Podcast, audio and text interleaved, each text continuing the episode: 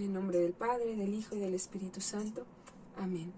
Grande eres, Señor, y laudable sobremanera. Grande es tu poder y tu sabiduría no tiene número.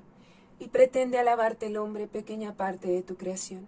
Y precisamente el hombre, que revestido de su mortalidad, lleva consigo el testimonio de su pecado y el testimonio de que resistes a los soberbios, con todo, quiere alabarte el hombre, pequeña parte de tu creación Tú mismo le excitas a ello, haciendo que se deleite en alabarte, porque nos has hecho para ti, y nuestro corazón está inquieto hasta que descansa en ti. Amén. Amigos, iniciamos este sexto tema de la consagración a Mamita María para que nos lleve a nuestro amigo Jesús. Y bueno, hoy quiero empezar con una pregunta. ¿Para qué trabajas? ¿Para qué estudias? ¿Para qué una licenciatura, una maestría, otra maestría, un doctorado? ¿Para qué? ¿Para qué todo este esfuerzo? Si al final vamos a morir y todo va a terminar, como diría Sartre, la vida es una náusea porque después de la muerte no hay absolutamente nada. Nuestra fe nos dice algo totalmente distinto. No solo somos seres materiales, somos además seres espirituales llamados a lo eterno. Somos espíritus encarnados. En nuestra esencia está esta unidad. Pero ¿qué pasa? Es cierto que viene la muerte y hoy por eso hablamos de las postrimerías, lo que viene después de esta vida terrena y que inicia su puerta es la muerte.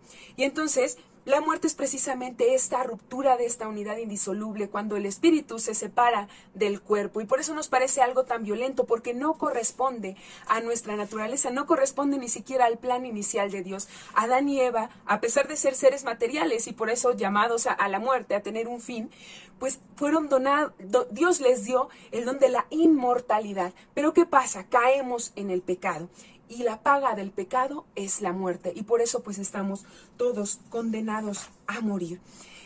Y bueno, si estás vivo, déjame decirte que seguro, seguro te vas a enfrentar con la muerte. Y muchas veces los jóvenes, pues no nos, cuando somos jóvenes no nos detenemos a pensar mucho en esto, pero tengamos la absoluta certeza de que moriremos. Tenemos que tenerlo presente. Segunda certeza, no sabemos ni cuándo, ni dónde, ni cómo. Pero tenemos también una tercera certeza. No hay peor cosa que nos pueda suceder que morir mal, porque es un error irreparable. La muerte ya no hay marcha atrás. Y muchos pensaríamos, no, pues no, qué mal morir en un accidente que, o en algo terrible, ¿no?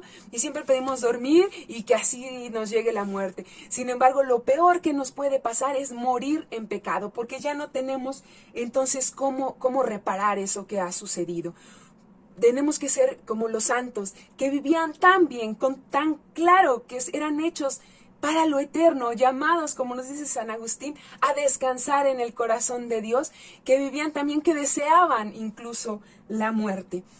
Y bueno, ¿qué va a pasar? En el momento en que nosotros cerremos nuestros ojitos a este mundo, pues viene el juicio particular. ¿Cómo será este juicio particular, que es la segunda postrimería? Viene la muerte inmediatamente después, viene el juicio particular. Pues nos dice nuestra fe que será como ver una película de todo lo que pasó en nuestra vida, pero ya no con nuestros ojos, porque hagan de cuenta que nosotros somos ciegos, porque nuestros ojos se limitan a lo material, pero cuando morimos abrimos nuestros ojos a lo eterno. Y entonces, cuando veamos pasar de nuevo nuestra vida enfrente de nosotros, no la vamos a ver como la estamos viendo ahorita, justificando todas nuestras fallas y pecados, sino que la vamos a ver en los ojos de Dios, como Él lo ve. Entonces será algo realmente terrible porque veremos cada una de nuestras acciones, sean buenas o malas, pero las malas nos van a impactar más porque vamos a ver la consecuencia de lo que hicimos, como yo ese pecado que cometí que me parecía algo muy sencillo, cómo afectó a todos los que estaban a mi alrededor e incluso en el tiempo, cuál fue la consecuencia y también de lo que dejé de hacer bien, qué hubiera pasado si yo hubiera hecho las cosas como Dios me lo pedía. Entonces, de verdad será algo muy fuerte para nosotros.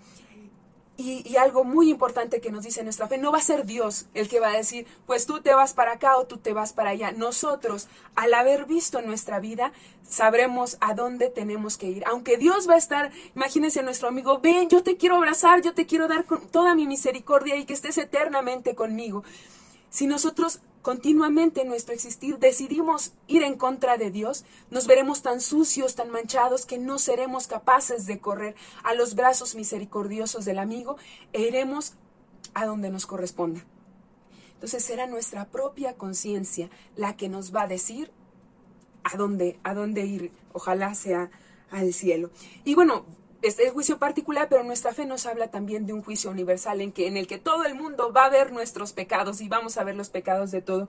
San Bernardo se refería a este día como el día de la vergüenza universal, pero aquí viene la clave. Hay una santa, perdón que no recuerde el nombre, que tenía revelaciones de Jesús, veía a Jesús, entonces su confesor le, recomienda para probar la aparición, este, pregúntale cuáles son tus pecados. Ella le pregunta a Jesús y le dice, Jesús, no me acuerdo.